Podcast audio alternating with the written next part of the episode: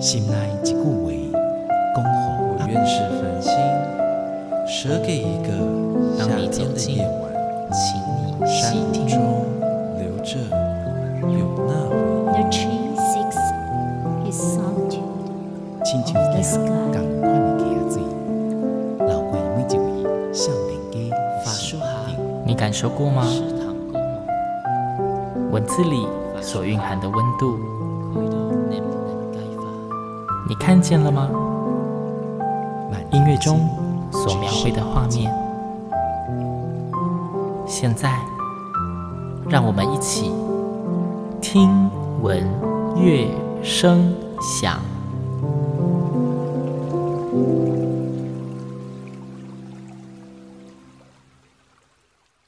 各位听众朋友们，大家好。我是新阳，欢迎再次跟我一起听闻乐声响。很快的，听闻乐声响已经来到第九集。每集的节目中，新阳都会介绍好听的合唱歌曲给大家。不知道正在听节目的你，会不会也好奇这些歌曲到底要怎么来？在这集节目。新阳非常荣幸能够邀请到台湾全方位音乐的负责人林俊龙，跟大家聊聊合唱乐谱到底怎么来，也跟大家推荐超好听的合唱音乐。俊龙你好，嗨，主持人好，各位听众朋友大家好，我是俊龙。刚刚我在一开始的时候有先跟听众朋友们介绍了今天的来宾是来自台湾的全方位音乐公司。我相信应该有些听众也很好奇，全方位音乐公司是个怎样的公司？它是一个培养艺人，还是像那个我知道五月天有什么相信音乐？那请问你们的音乐公司是怎么样的公司呢？其实全方位音乐哈总部其实是在日本的京都，是全世界最大的合唱的乐谱跟音像的代理公司。全世界最大？对对对，因为我们只做合唱，那成立了三十多年，然后在亚洲合唱圈非常有知名度，因为它曾经是亚洲合唱人唯一的取得国际乐谱的管道。唯一？对。那呃，刚刚我说，因为这是日本的公司，它成立三十几年，那台湾这一边？是什么时候开始的？是大概四五年前，国家音乐厅在做重新整修的时候，其实就开始规划新的驻店空间。那时候就有来邀请我们到台湾来驻店。那正好我这是公司唯一的台湾的员工。那时候老板就说：“那要不要我就回去，就是成立分公司，顺便也成立在国家音乐厅的驻店。”所以现在我们的公司以及驻店的位置就在国家音乐厅的地面层。就我所知，其实，在之前全方位音乐还没有在台湾设点的时候。其实台湾好像有什么台北音乐家书房啊、中国音乐家书房这一些，本身就是可以买合唱谱了。那你们公司跟他们之间有什么比较大的差异吗？应该这么说，就是我们因为只专做合唱，日本社长还是有其他的公司的业务线，例如我们还有一个专门做钢琴乐谱的，然后甚至有呃二手民琴的代理的这个部分。那以专做音乐书店这一块啊，我们比较多的是日本的乐谱，然后再就是台湾的。合唱创作，那针对于台湾合唱创作这个部分呢，就是我们不只是销售，其实我们更多的意义是在于，就是我们成立驻店之后，把日本出版合唱的经验跟国人分享，然后呢，鼓励台湾的出版社，尤其是合唱的出版社以及创作人，呃，就是作曲家，愿意投身在合唱，然后创作跟推出更多的合唱的乐谱，这样子。聊到合唱创作，台湾本身在合唱创作这一块，你觉得？算是发展的还不错的，还是？其实因为台湾多元族群的关系，其实我们蛮多的合唱的作品，其实现在目前应该是呃闽南语跟客语为大宗，然后再是中文，然后原民的作品，那蛮多其实是改编，就是真正原创性的呃比例其实没有到那么的高。但我认为台湾的合唱出版，其实在华人地区算是先驱。然后，尤其全方音乐成立之后，我们又有把日本的经验分享给国人，所以其实全方音乐现在算是台湾合唱人的一个连接的平台。然后，其实有像新加坡、马来西亚、东南亚的一些就是呃音乐人或者是呃音乐从业人员，他们其实都到台湾来跟全方音乐去经过。所以，其实我们也等于是把我们这个资源经验透过台湾跟亚洲的其他国家分享。所以有点就是，也是希望能够在台湾建立一个合唱创作的平台，或是给大家有比较多的机会，算是推广。是对，因为著作权很重要。对，我们以前的概念就是，大家可能想唱歌，然后我们就说，哎，你有没有谱借我？然后我就把它影印了。其实这个基本上复印行为其实是不允不不允许的啦。对，我记得在国外这方面好像蛮严格的。对，我听说在澳洲好像复印是被罚不知道几十万日呃澳币之类的金额，是非常一次嘛？对对，只要被抓到，所以其实在国外的人都很有这样的概念啊。那我觉得现在就要把这样的概念也可以推广到使用者的身上。这样环境才会越来越好。我觉得在台湾其实艺文圈都蛮不容易的。我知道好像有蛮多艺文创作者，他们其实没办法靠艺文创作为生。对呀、啊，找打工 一样的状况，没有，甚至说艺文创作只是他们就是正职工作外的另外一个活动，只能当兴趣。对对。好，那因为也就讲到说你们有代理非常多的乐谱嘛。因为本身听闻乐声响这个节目就是希望可以介绍一些好听的合唱歌曲或是文学作品。那今天俊龙是不是也要跟我们分享一些蛮有趣的合唱作品呢？对，是我想就是刚刚讲到我们建立的一个台湾的合唱创作的平台，那也希望让就是世界各地的人能够了解台湾的合唱作品。其实另外一个使命也是把国际上好的合唱作品引进到台湾来，那蛮特别的一个现象是，其实现在在中国大陆，他们也有非常多的人头声合唱的创作，尤其他们人民的数量的量体很大，所以其实优秀的创作人非常的多。那近年呢，其实有一个我想很多非合唱人也认识的，叫做彩虹室内合唱团，来自上海，所以他的老师金承志老师，其实基本上是一个非常有舞台魅力的人。对，我有听过这个。团的原因是因为他们以前有一些很搞怪的歌曲，是。什么张世超什么钥匙之类的，还有什么新年特别音乐，对对对对对，这个团感觉他们的曲风就都是走有趣的风格嘛，不唱正经作品，是不是？因为其实呃，我我因为彩虹室内合唱团的前身，其实他们是上海音乐院，就是呃呃主修音乐的大学生或是研究生所组成，本来是一群就是专业的音乐人，对，嗯、但是由呃金正之老师所发起。创立的，但后来慢慢发现，其实跟一群真的音乐科班出身的人工作，不见得能够成就一些艺术性，因为可能大家对于艺术都有自己的立场跟看法。对，那慢慢他们也招收到不同的领域的人，可能不是学音乐的，甚至不是学生。那渐渐这个团体虽然是从音乐院体系发起，但其实他们现在更多是非音乐科班出身的人，而是都是大家喜欢合唱。那为什么会取彩虹？也是因为金老师希望能够招收到各式各样的人。他认为合唱不是只有单一的来源，而是各式各样的人，就像彩虹的色谱一样，它其实是非常的多元及多亮彩的。所以慢慢的就招收到就是更多来自全中国各地喜欢合唱的朋友。对，所以他们现在组成已经不再就是像刚开始只是音乐的科班生了，而是以爱乐者居多。是对，而且但是他们因为变得很有名，所以他们现在在招生都是哦，可能一次试音就要试个好几天，因为实在来自全国各地海选嘛。对他们，对，就是等于海选的概念，然后所以能够选到其实能力还不错的合唱歌手这样子。嗯，那对于他们的音乐作品啊，嗯、或是风格啊，嗯、有什么一贯性吗？还是也是属于很爱尝鲜这一种也唱，那一种也唱，什么都来的团呢？呃，原本是。就说金老师他其实是一个非常有求知欲的一个作曲家，我会跟他认识是因为他曾经跟我们日本总部买了非常多的日文合唱的曲子，然后呢，非常大量，大量到我们社长就有关注，就说，哎，中国大陆买这样子都买一份，然后。他到底是要拿去再卖再复印还是怎么样？哦、都只买一份、哦。对，因为他自己要做研究用的嘛，哦、所以后来就跟他取得联系之后，然后呢，其实有一年我去上海就有跟金老师见面，然后我们有私下聊天，才发现其实他就是。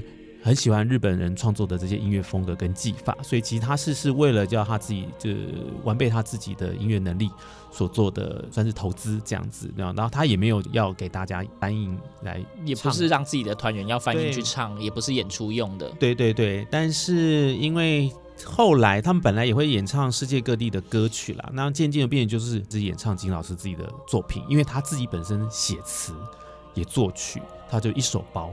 那这样就其实是不会有抵触版权的问题。由于他本人又是非常着重著作权，所以其实后来他研究日文作品，他们也开日文专场，就买了就是全团都要用的日文乐谱。那那个其实是非常惊人的一笔费用。可是他自己是创作人，所以他很清楚这一块。金老师的作品大概可以分成三个类别。哦，第一个其实是算是比较严肃的作品。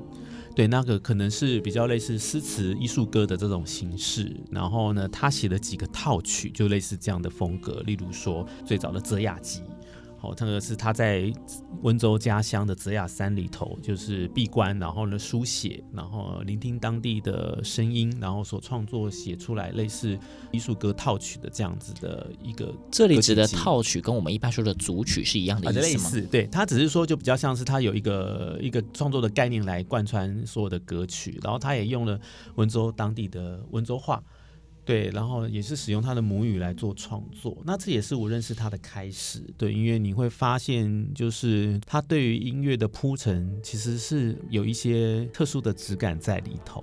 然后而后的《落霞集》跟《白马村游记》。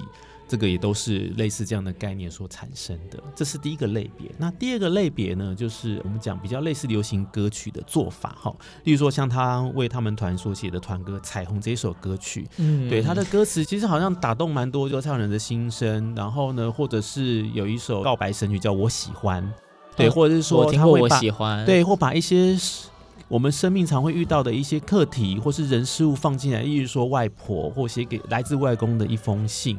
然后或者是呃告别时刻，就是他会把生活的某一些小地方、小细节，把它放在歌曲里头，让大家觉得非常的亲切，或者是在聆听者他都可以把自己的心境投射在某一些歌词的场景当中。那第三种呢，就是我们讲的无厘头。就是我们要讲那个张世超 春节自救指南，对，然后什么水库，那那个就是会觉得无厘头就绿菜叶，对对对对对，就是这些东西。其实呢，对他来说，金承志并不把这一些讲我们讲无厘头歌曲当做他主要创作的部分，但他认为却却是让观众来认识他。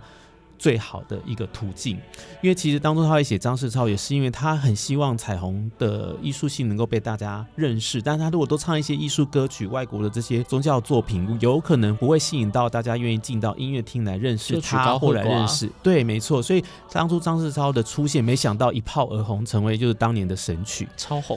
对对对，所以你看，能够把那个钥匙不见的这件事情，然后透过他跟朋友之间的友谊，用好像很正经八百的方式演唱，但但其实他讲的是非常有趣的事情，我想那个反差的确在我们现在华人创作的当中比较少看得到。嗯，因为我还记得我在知道金承志这个名字之前，我是先知道张世超钥匙 去哪这首歌，很久很久之后。我才真正的知道金承志老师这一个人物，是是是，但是他的确是一个蛮有舞台魅力的人。你会发现他写的曲子或者他的和声，其实都有一些迷人的地方。那我也曾经问过他说：“哎，承志，你到底写这个歌曲，你的用意或者你的目的，或者你曾经有什么样的乐师让你来做这个铺陈？因为我感受到他有某一些逻辑的存在。”嗯，他说：“没有啊，我就这样写下来啦。”然后我就分析给他听，我说，这个这不是就是黄金比例吗？那这个就不就是什么什么东西？他说哦，原来是这样子啊。对，就是他无形之中其实他就已经有一些他。冥冥之中安排的逻辑或者是乐师在里头，但他就是把它写出来，那就是我们所谓的音乐的天才，大概是这样子，就是天生自带音乐性。有些资优生、嗯、他就是写出来就是很厉害，可是问他为什么，嗯，我不知道。对，没错，就是常常得到就是哎，我也不知道这样的一个回答。这样，因为今天俊龙也非常贴心的准备了两首很棒的歌曲要跟我们分享。那、哦。我们在这个上半段的节目，是不是先跟我们介绍第一首歌曲是哪一首呢？呃，其实我想要跟大家介绍的其实是《落霞集》这一个专辑啦。哈。其实《落霞集》它也算是我们讲的就是艺术歌曲，有诗词这样的一个套曲，里头有七个章节。那主要他讲的其实是类似一个人，他可能对于他自己现实生活的不满，他想要逃离到某一个他心灵的乌托邦所做的一个想象，然后他梦到。自己在一个孤岛上，然后你看到那个云彩，就像海上的鲸鱼啊，或是他可以看到晚霞呀、落霞这些部分，就是呃有一些跳跃式的，例如他在荒岛上的这样的一个记录。好，那其实我们可能可以理解，就我们讲白话一点，可能他是有一些精神疾病的人，然后呢，他有他自己的思想，但他却是把它作为就是他跟现实有一个一些距离，可能所做的一些投射。所以里头呢，他会用到的有一些诗词的部分，甚至有一些像类似咒语啊这样子的一些。写词的方式，在他的那个专辑里头，专辑七首歌对，都是他自己写词跟谱曲的。然后曾经有来过台湾演出的时候，是有演唱其中的《椰子椰子》，这个也是我也想放给大家听的，就是这个很有趣的。我想吃椰子，椰子这种很 很有趣就很直白的合唱曲。对，然后呢，落霞值得一提的是，呃。这也是今年就是台湾的金曲奖，金城志老师有入围最佳作词人，呃，就是、传艺金曲，传艺金曲奖，对。然后呢，就是因为这个专辑里头的词，那呃，对于评审来说很特别，说一般人现在在写词，通常都会希望能够押韵对仗，没错。对于金城志老师来讲，他认为其实现在的诗词应该打破这一些既有的格局，他认为就是非常直白的。把所要表达的东西把它表达出来，所以不一定会押韵，甚至会有外文穿插在里头等等的，因为他认为这应该是心理层面最真实的体现这件事情，所以他把它用在他的歌词当中。那的确也有很漂亮的语言，也有，因为他本身就是一个非常有文学素养的，因为他阅读非常多的就是古典文学等等的。那这个当然也都会变成他创作的某一个部分。但我是觉得还蛮值得大家可以来聆听，呃，这一个专辑。那。比较特别的是，这个专辑算是全方位音乐跟彩虹室内合唱团一起来制作的。那刚讲到的，就是我们讲说，可能对于那种就是乌托邦啊、逃离现实，这个可能是有一些精神疾病的人可能遇到的状况。所以我们在专辑里头，你会看到这些字体呢，写的歪歪扭扭，的不是因为我们故意这么写，是我们特别到宜兰的一间小学里头找了一些自闭症的儿童，他们把歌词写下来。对，你会发现，所以是他们的手稿，他们的手稿的。对，所以就是透过他们，或许能够来了解金城志老师讲的那个在。孤岛上、荒岛上，你逃离现世，然后你再看这个世界，有可能会呈现什么样的风貌？可能你看云不是云，看山不是山，它有可能是什么？我们也用这样的概念来把这个就是专辑来呈现在里头，所以其实是有很多的想法在里头。然后或许我们讲这个落霞，其实就是看那个太阳要沉下来的时候，我觉得是蛮适合一个人静静的。就是在家里聆听，或许你也透过他的音乐会找到你心灵的乌托邦。其实我们今天非常幸运，听众朋友们，你们可以先听到这一张专辑里面的歌曲啊。我们的第一首歌就会先让听众们听一看《落霞》这首歌，非常的美丽。它连词我觉得都写得蛮美丽的，因为我在查资料的时候，我有先看了一下。好，那我们待会就来听听这一首《落霞》。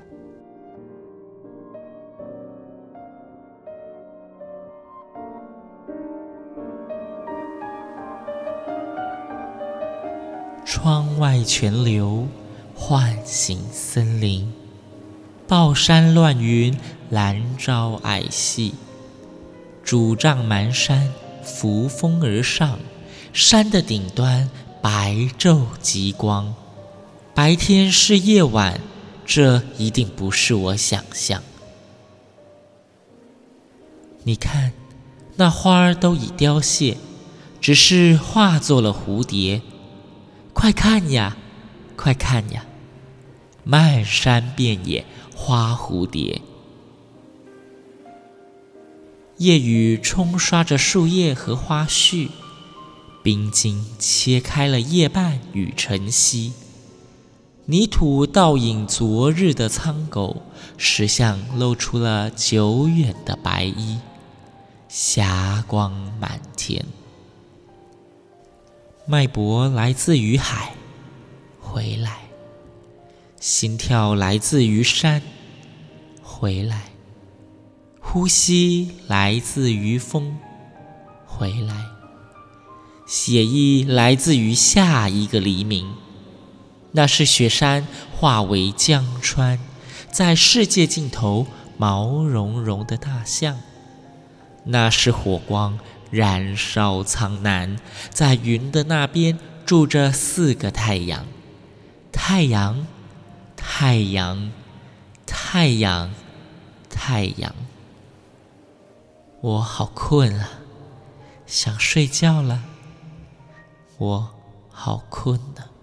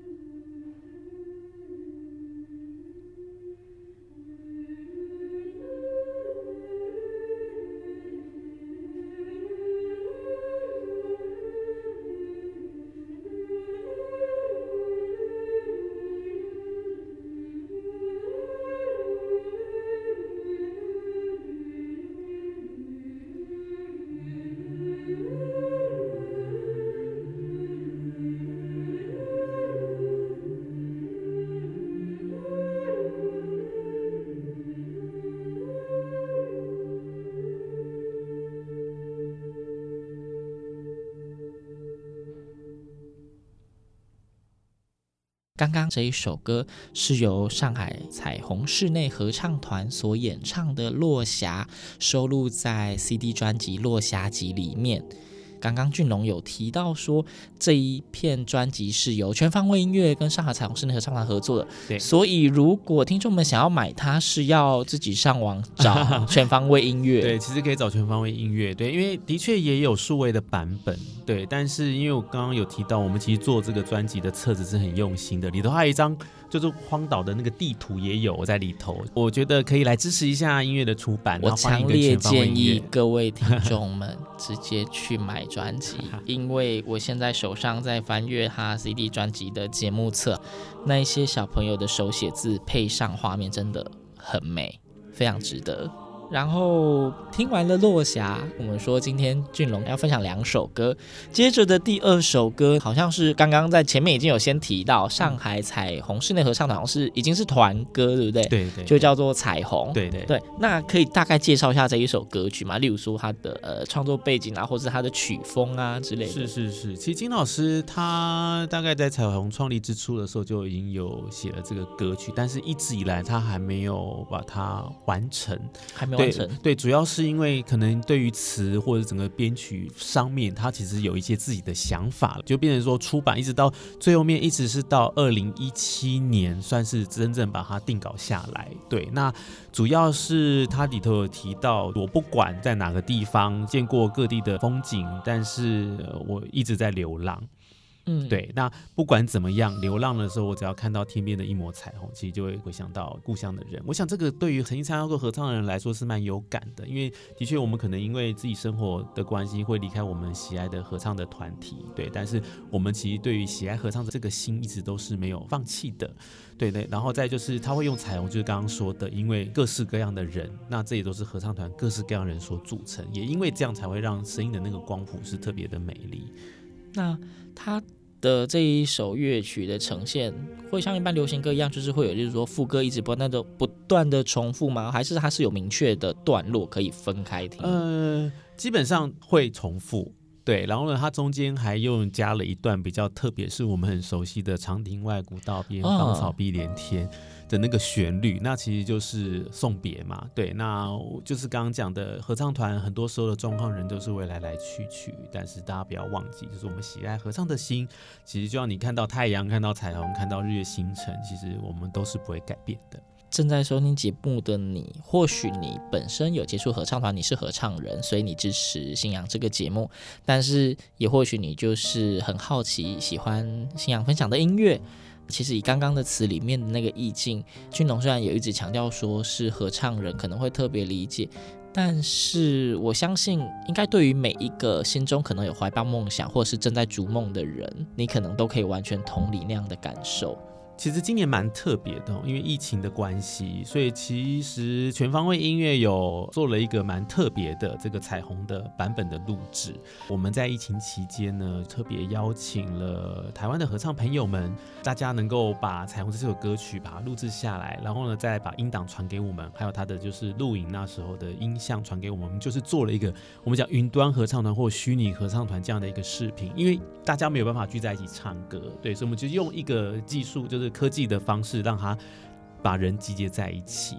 呃，其中除了合唱人之外，我们也邀请台湾蛮有名的九位声乐家一起来加入，然后还有就是钢琴家温凯翔帮我们做那一个就是伴奏的弹奏这样子。对，所以其实真的蛮特别，就是。音乐人愿意共享盛举，然后呢，在那个状态之下，尤其九位独唱家声音来的时候，我们当混在一起的时候，我们会发现哇，非常的和谐，其实是非常感人的那个状态，因为。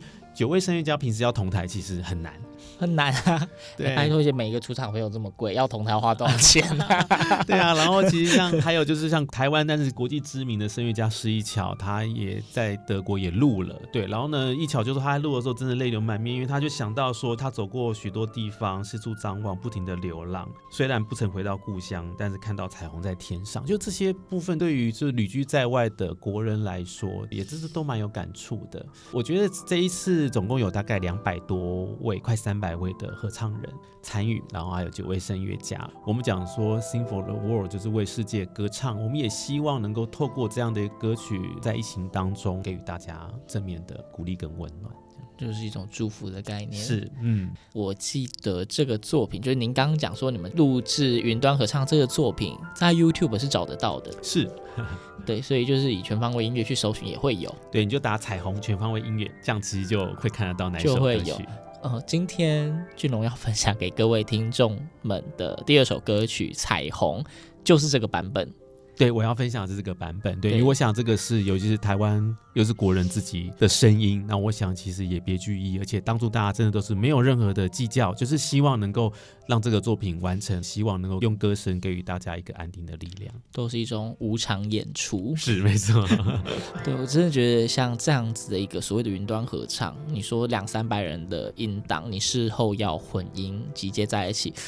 除了录制本身就是个浩大的工程，每个人自己花的时间之外，后置应该也是非常麻烦的吧？是啊，就是因为声音的本质不太相同，但我们就是都要去调整，而且有些人唱歌可能某几个音又不准，我们也稍微要去把它弱化或等等，就是希望它是一个整体的和谐的状态啦。但蛮有趣是说，原本它是合唱的版本，然后我们是让合独唱家来唱合唱版，然后让呢。合唱团员来唱，就是独唱的部分，就是单旋律，就是齐唱的主旋律齐唱的，对对对对对，就我们把它整个倒过来，然后其实也是一个蛮有趣的对比，就发现说，哎，这样子的呈现其实也有意想不到的效果。我觉得是比较有那种众志成城的感觉。是，呃，就是题外话是，我之前也在 YouTube 有有听过一个版本的作品，它本身是流行乐。但是他们一样用非常多的人用云端合唱的方式做集结，我觉得那时候在听的当下就是会整个鸡皮疙瘩起来，因为就有一种很多人在祈祷的感觉，想说该不会所谓的那些神啊，或者是上帝，平常就是遇到这种状况，一堆人在对他们 say say 亮。对，我觉得那一首歌真的很值得期待，因为我我有当然有先试听，有先预听了一下，我听到流眼泪。对，所以我相信。这一首《彩虹》作为今天节目的最后一首歌曲，应该可以给听众朋友们一种很不一样，但是也很温暖的感受。是，然后我想最后再提一个，就这首歌曲很有趣，就是其实蛮多台湾的合唱团现在也会唱，在音乐会的最后或者是 encore piece 的时候。嗯、然后我有一次听到国家厅有一个团体演唱之后，我发他们在演唱的时候，我发现周边的。素人们也会这首歌曲，我想它已经影响到很多，不只是合唱人的层面，已经红了。就是说我今天张世超钥匙一样，就是歌已经先红了，大家都知道，对，很值得。所以今天的节目呢，接近尾声，那我们最后以这一首非常美丽的《彩虹》作为节目的收尾。今天介绍的两首歌曲呢，都是由上海彩虹室内合唱团的金承志老师所做的曲子。那节目中，俊龙也跟大家分享了金承志老师的一些背景，或是他作曲的历程。最重要的是，这些音乐你都可以在全方音乐找得到哦。对，如果你是合唱人，或是你还没成为合唱人。我觉得听完这些歌，或许会让你有一些想要尝试的冲动。我们今天节目就到这边，我们也谢谢俊龙今天跟我们的分享。那我们就来听这一首由台湾的声乐家以及合唱界朋友们所一同合唱的《彩虹》。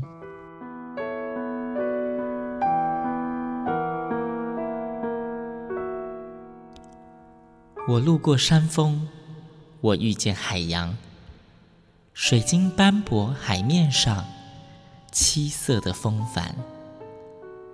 我枕着星河，我躺在云端，晚风呢喃青草岸，钟声吻霞光。啊，世界很大，有多少日夜独往？啊，旅途漫长。共一曲歌谣相伴。我走过许多地方，也一直四处张望。我不停流浪，流浪，春的花，夏的雨，彩虹在天上。我走过许多地方，却不曾回到故乡。我不停流浪，流浪。秋的夜，冬的雪，彩虹在天上。